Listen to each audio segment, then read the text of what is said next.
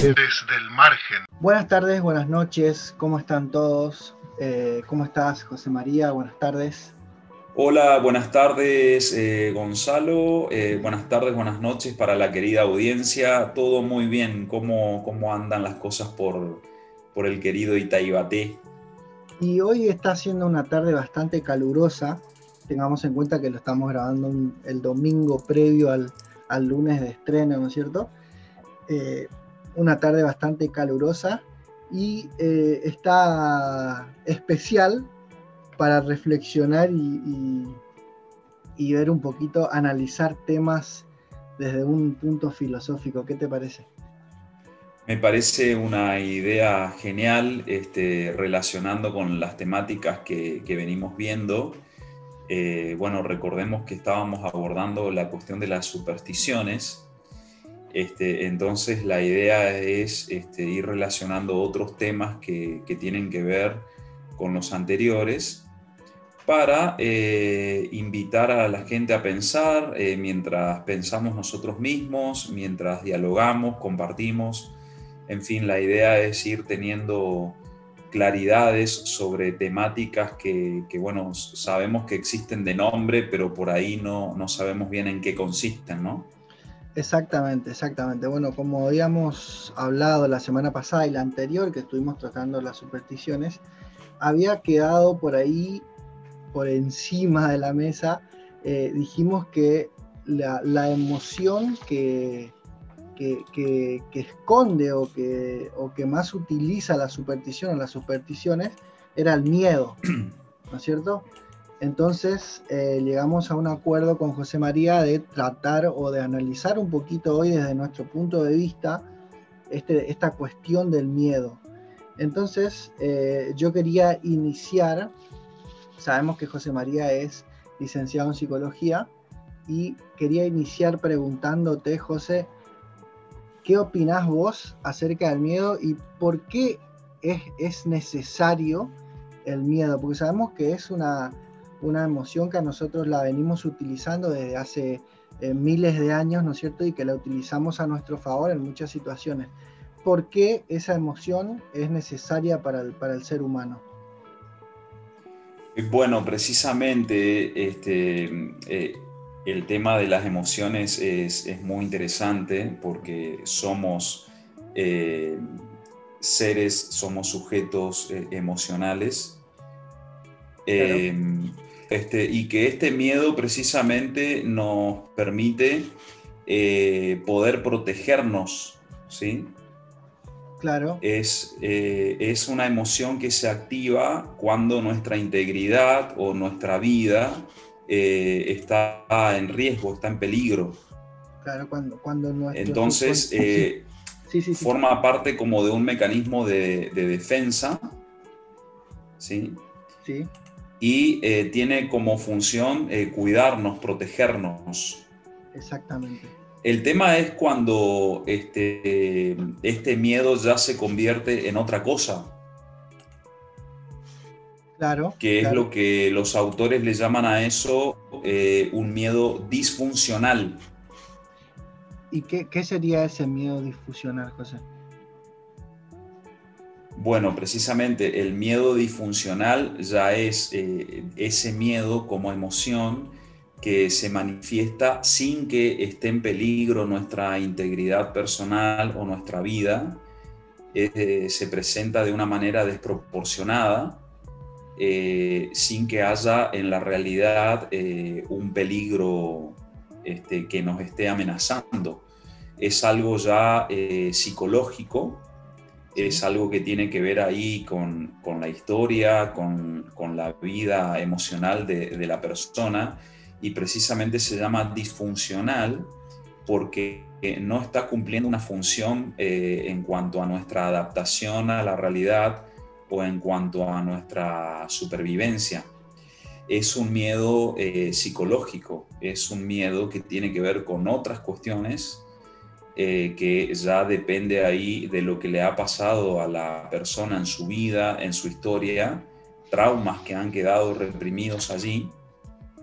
Esto se relaciona con la falta de confianza, ¿sí? porque precisamente la falta de confianza eh, implica que ante determinadas situaciones donde uno tiene que tomar una decisión, donde uno tiene que realizar una acción, se siente un miedo eh, disfuncional, también le podríamos llamar miedo irracional, que nos inhibe y no nos permite eh, realizar eh, una, acción. por ejemplo, si doy un ejemplo del ámbito académico que, ahí se ve mucho esto, ¿no? Si un estudiante, una estudiante prepara un final eh, imaginemos, no sé, en una, en una materia de una carrera X, este, y estudió, se preparó eh, y va a, rendir y empieza a tener un miedo a que le vaya mal, a que desapruebe y se retira y se va a su casa con miedo, ese es un miedo disfuncional, ese es un miedo irracional, es el miedo que no nos permite crecer, eh, así que eh, fíjate, eh, Gonzalo, la, importancia que tiene conocer de qué se trata esto, porque este miedo disfuncional es como una especie de atadura, es como una especie de, de ancla que nos, nos mantiene en seguridades que buscamos sin saber por qué estamos buscando esas seguridades es, como vivir, vivir sujeto a, algo porque tenemos miedo, pero no sabemos de qué tenemos miedo. y eso no nos permite cambiar. Utilizando como una especie de, metáfora o de analogía, sería como estar dentro de un calabozo y tener la llave uno mismo. Claro, exactamente, y, no querer abrirla, ¿no? Este, esto, también, esto también lleva a, a otro, a otro tema que está en relación, que, eh, no sé qué te parece si en algún momento lo, podemos abordar también, eh, que es eh, la dependencia emocional de los otros. Me parece un tema muy interesante, así como tocamos el tema de las supersticiones y ahí vimos que una de sus, de sus bases es el miedo, precisamente el miedo, este miedo disfuncional, este miedo irracional, este miedo psicológico, nos lleva a que no toleremos eh, la soledad y a que eh, podamos desarrollar lo que se llama dependencia emocional. La dependencia emocional me parece un tema interesante eh, para algún futuro programa, porque eh, la dependencia emocional no existiría si no estuviera este miedo disfuncional. Exactamente. Es decir, hay gente que no sabría qué hacer de su vida si la persona de la que depende eh, lo deja o se va o muere o lo que fuere. Exactamente. que no es lo mismo, no es lo mismo, y no me voy a meter en el tema, pero no es lo mismo que la dependencia emocional necesaria del bebé, del niño. Eh, no, estamos hablando de una dependencia ya, eh, no sé, finalizando la adolescencia y en la adultez, ¿no? Una, una dependencia este, eh, que, no es saludable, que no te permite crecer. Claro, no, además que en ese caso, en el caso de un niño, eh, la dependencia es, es una dependencia real en cuanto a la necesidad que tiene esa, esa persona, ¿no es cierto? Y sin embargo, si lo comparamos con, este otro caso de, un adulto o, una persona que está finalizando su adolescencia, ya no es tan, tan real porque es una persona que, es independiente o que debería serlo. Eh, debería serlo. Exactamente. Debería serlo, pero bueno, viste que es tentador ya el tema, pero volviendo al, a lo específico del miedo, entonces, que, vaya quedando como eh, diferenciado eh, el miedo eh, como mecanismo de defensa, como, como emoción para la supervivencia. Este, el miedo nos protege de los peligros. ante, digamos, ante algún peligro, un peligro real, no sé, por ejemplo, este, no sé, estás ahí leyendo y de pronto ves eh, muy cerca un alacrán, por así decirlo, o una víbora. La reacción de miedo hace que eh, actúes con reflejo y que después pienses que ahí hay un objeto peligroso, hay un, animal eh, peligroso y entonces reaccionás o huyendo o atacando claro. para sobrevivir. ¿Sí? Entonces, esto nos lleva a la conclusión de que el miedo es necesario. El miedo es necesario y es parte de nuestra reacción en tanto que animales eh, que somos, somos animales racionales, emocionales, y esta emoción eh, básica y fundamental nos protege nos protege. Eh, este, ahora, si vos estás, vamos de nuevo para establecer la diferencia, si vos estás este, leyendo, estás ahí en tu living eh, y, este, no sé, entra una mariposa a tu, a tu casa y saltás con una reacción de miedo, eso ya es un miedo disfuncional, ya es un miedo que no es proporcional al objeto que está ahí y eso ya significa otra cosa.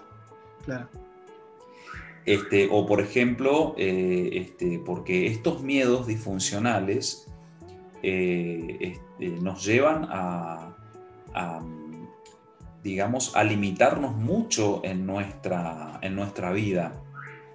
Totalmente. No sé, por ejemplo, eh, vos decís, bueno, me gustaría salir y, e ir eh, a, caminar y, no sé, ir a visitar gente, este, pero digamos, si vos le tenés miedo al encuentro con el otro, por ejemplo, ahí tenemos un miedo disfuncional. Hay personas que quisieran visitar a otras, por ejemplo, quisieran ir a tener una charla, quisieran ir a simplemente a, a ver, a saludar, etcétera, y tienen miedo. Fíjate que es un miedo al, otro, miedo al humano.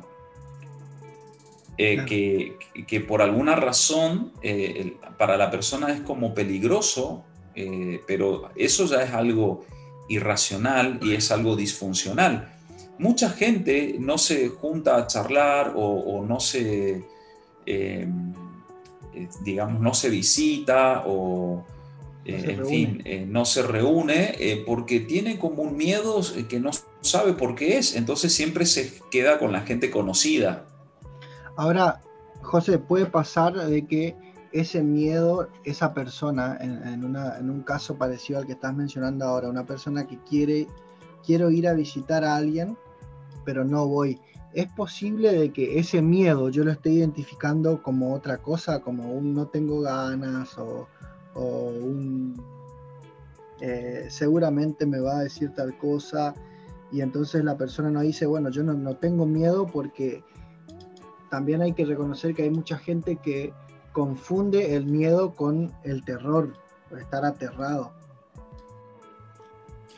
Eh, sí, sí, claro. Eh, básicamente es muy difícil que, alguien diga, eh, mm, mejor no voy a visitar a fulano aunque tengo ganas. Es muy difícil que alguien diga, mejor no voy porque tengo miedo. Claro. Eh, no, eh, aparecen, aparecen justificaciones. no sé, no porque tengo que limpiar, no porque tengo que hacer esto, no porque tengo que hacer lo otro, bla, bla, bla. Es decir, nos vamos justificando y eso no nos permite eh, enfrentar nuestro miedo. Eh, ahí eh, si eso se convierte en una pregunta, uno podría incluso buscar ayuda, porque nos podemos acostumbrar a vivir así y, va a ser una vida muy limitada, digamos. No sé, es como decir, ¿cuántos amigos nuevos tengo cada año? Amigos nuevos, gente amiga nueva, nuevos amigos, nuevos lazos. Eh, no, los mismos de siempre, mi familia, y, bueno, ¿y por qué? Este, entonces eh, ahí opera ah, más en, más en, una realidad eh, interconectada, ¿no? Claro, ahí volvemos de nuevo a, tocar o, se vuelve a, aparecer de nuevo el tema de la zona de confort. Por supuesto, tal cual es que ahí la zona de confort precisamente se convierte en un refugio eh, en lo conocido, en esto de buscar la seguridad. Eh, ¿Seguridad ante qué? Eh, no se sabe, porque precisamente es un miedo disfuncional. Disfuncional, exactamente. ¿Qué seguridad sería? ¿Qué, ¿Cuál es el peligro? No, no hay peligros reales. Este, eh, son peligros eh, imaginarios, son peligros psicológicos. Se percibe a veces lo desconocido como peligroso. Entonces me quedo en la zona de confort donde yo conozco cómo son las cosas, pero eso se vuelve eh, un laberinto este, cada vez más chico, más reducido, que ciertamente que me, permite una vida eh, placentera, pero es un placer de la costumbre. Claro. Es un placer de la costumbre y eso no posibilita el pensamiento liberador. Ok. Podríamos decir que salir de la zona de confort implicaría superar o, enfrentarse cara a cara con ese miedo disfuncional muchas veces? Pero absolutamente, sí, sí. Eh, fíjate que eh, Horacio, eh, un escritor latino del siglo I, del siglo I antes de Cristo, sí. Eh, tiene así como una especie este, de, eh, digamos, sentencia, ¿no? Eh, o frase así muy cortita. Él dice, quien viva temiendo, jamás será libre. Es algo este, concreto. Totalmente. El tema es que cuando estás viviendo con miedo, pero te olvidas que estás viviendo con miedo, no hay salida.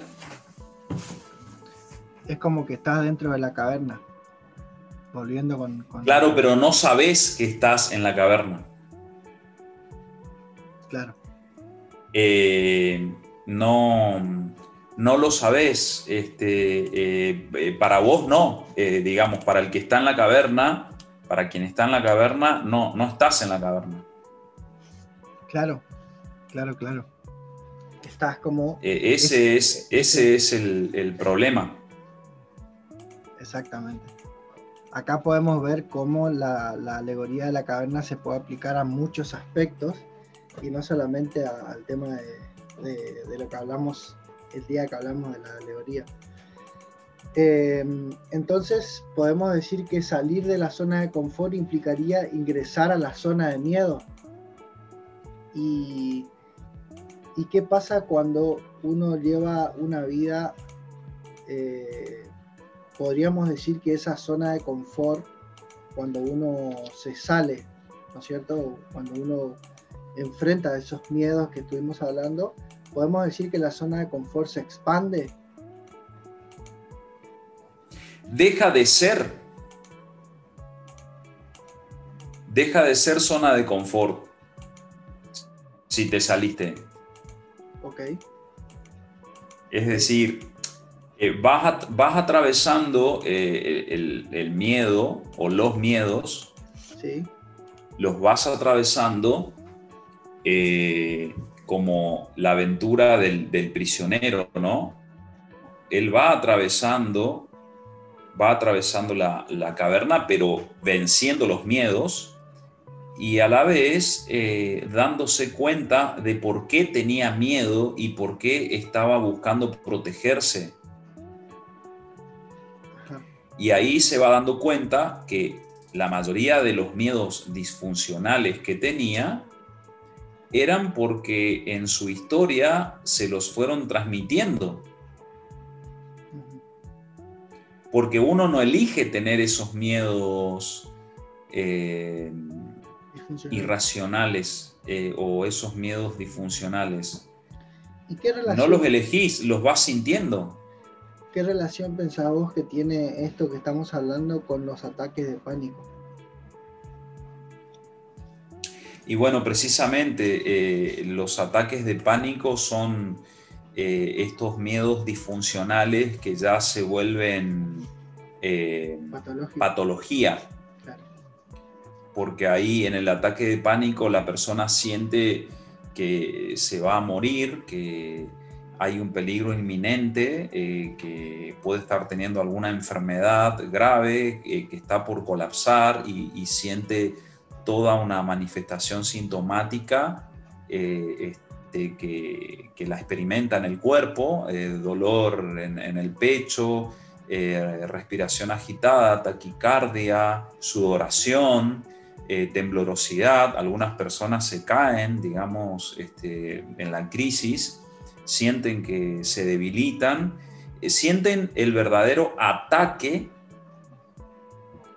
de pánico, pero es todo mental, psicológico. Significa que tiene eh, traumas y conflictos no resueltos y que porque cuando le hacen una evaluación en, el hospital o algún médico, en fin, no tiene nada orgánico. Orgánicamente no, claro. Entonces ahí le, sugieren que inicie un tratamiento psicológico, psiquiátrico, eh, a lo cual también mucha gente le tiene miedo. Fíjate vos qué paradoja, ¿no? Claro. Miedo a ocuparte de tu salud mental es como muy llamativo eso. Sí, y también hay un tema cultural, sobre todo en esta zona, ¿no es cierto? Que por ahí se está perdiendo un poquito gracias eh, al, tiempo y a la evolución, eh, que es el tema de que creen que irte al psicólogo o irte a buscar ayuda profesional en cuanto a la salud mental implica que estás enfermo o implica que estás loco, básicamente.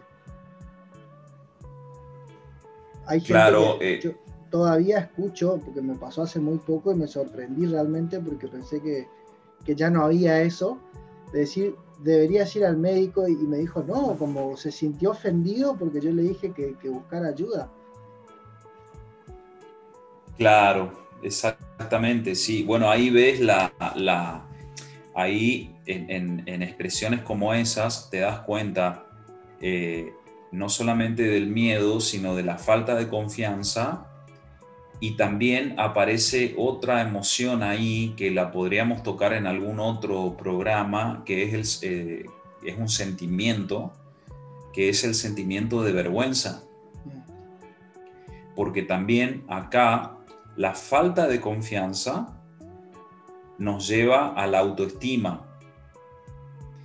La autoestima cuando está eh, este, eh, debilitada, hace que no confíes mucho en vos mismo y entonces este, eso hace que eh, tengas miedo al cambio porque no hay una confianza en, vos mismo y cuando el otro te sugiere algo para el cambio, por ejemplo, podrías ir al médico, podrías empezar terapia, eh, la reacción a veces de, enojo es porque sienten vergüenza, sienten miedo, pero en lugar de reconocerlo, de decir, ¿sabes qué? Me, da miedo lo que me estás diciendo, por ejemplo, eh, se enojan. El, enojo, el enojo es como la, el ataque.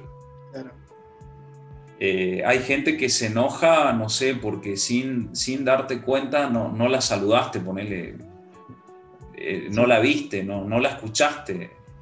Y se enojan y capaz que te retiran la palabra, ¿viste? Pero eso ya es una, una cosa irracional, es algo disfuncional.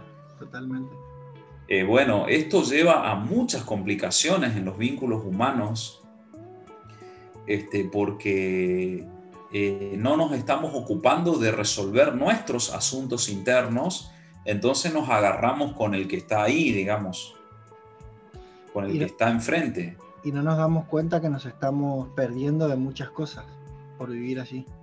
Tal cual, y es una huida también.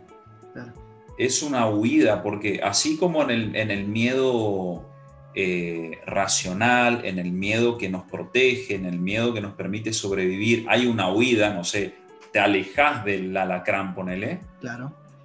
Te alejas de, de algo que, que, te está por este, dañar o posiblemente te dañe bueno, en el, miedo disfuncional, en el miedo irracional, también te alejas y es una manera de huir eh, este, criticando al otro, echándole la culpa al otro, eh, diciendo con este tal cosa, tal otra, eh, cuando no está justificado, ¿verdad?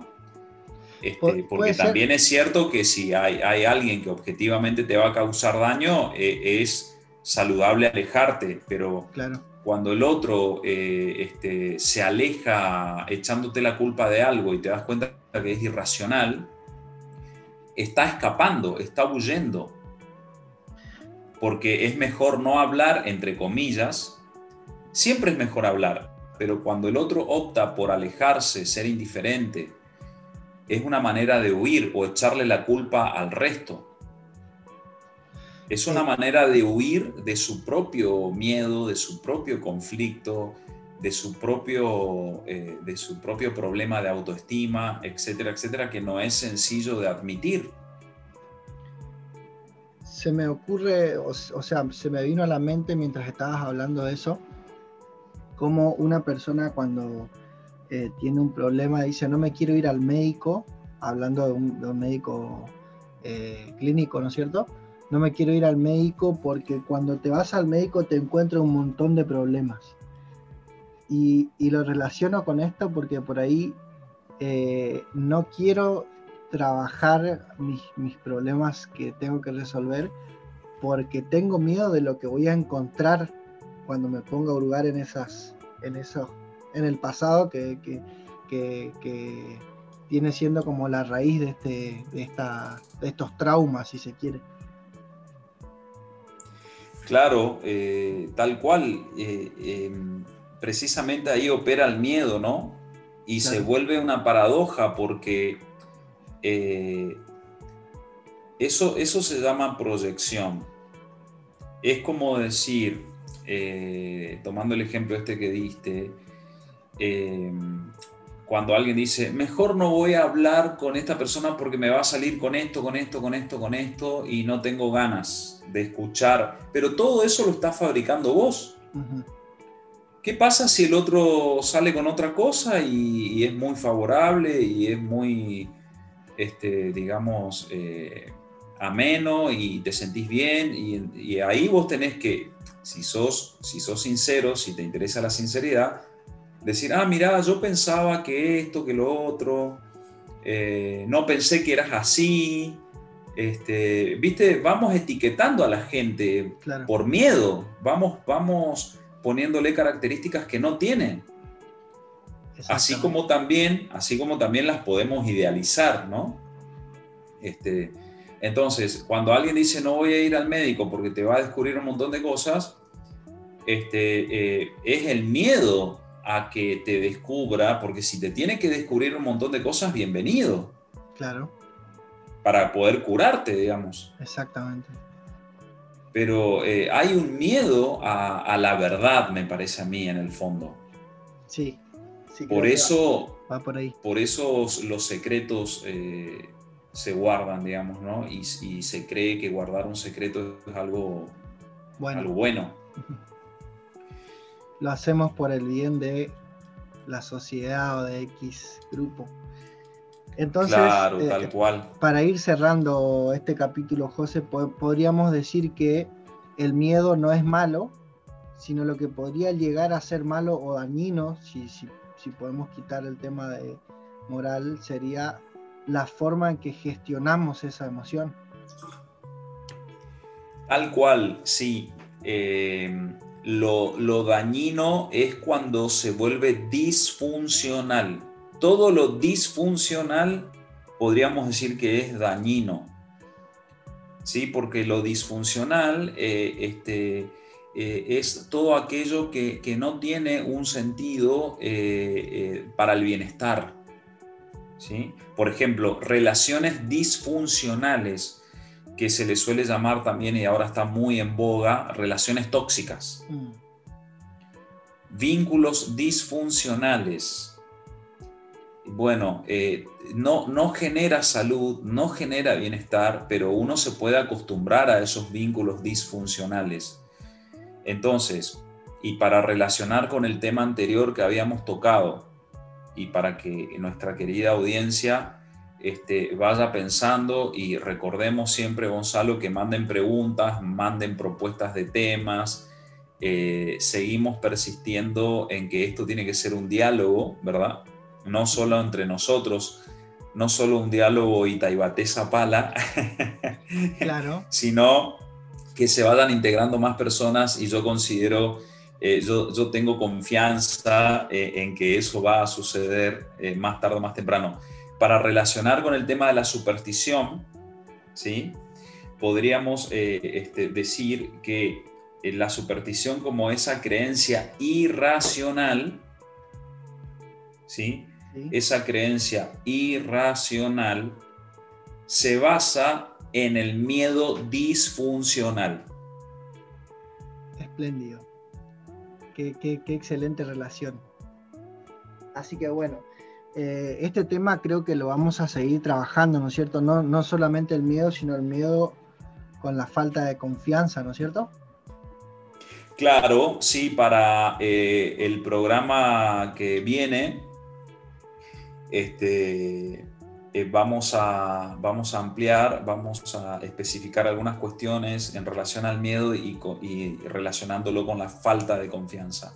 Así que todo lo que quieran preguntar eh, los oyentes, todo lo que quieran este, proponer o, dar ejemplos o hacer preguntas, eh, bienvenido para, ir relacionando estas temáticas de interés y, todo en pos de mejorar nuestra, nuestra existencia, nuestra vida, para poder vivir eh, sin miedos disfuncionales. Exactamente, así que bueno, eh, en principio por ahora nos pueden escribir al, WhatsApp 3781 40 5500. Estamos respondiendo sus mensajes y si ustedes tienen ganas podemos eh, tocar los temas que ustedes vayan sugiriendo y también pueden, pueden poner lo que opinan sobre el programa, si les gusta o no. Si están en YouTube, pueden escribir en la caja de comentarios, suscribirse por supuesto y escribir en la caja de comentarios cómo se relaciona estos, estos temas que estamos tratando con sus vidas, si ustedes consideran que tienen algún tipo de miedo disfuncional en sus vidas, que seguro todos los tenemos en algunos aspectos. Así que bueno, José, me despido de vos por, por esta semana y me despido de toda la audiencia hasta la semana que viene.